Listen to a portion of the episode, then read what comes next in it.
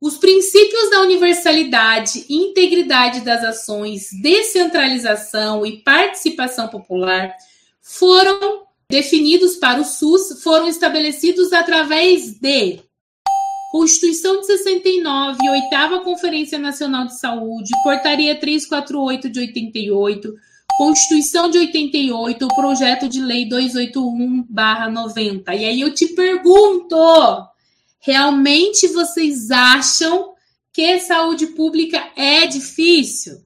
Vocês acham que é difícil responder uma questão dessa? Princípios da universalidade, integralidade das ações, descentralização e participação popular foram estabelecidos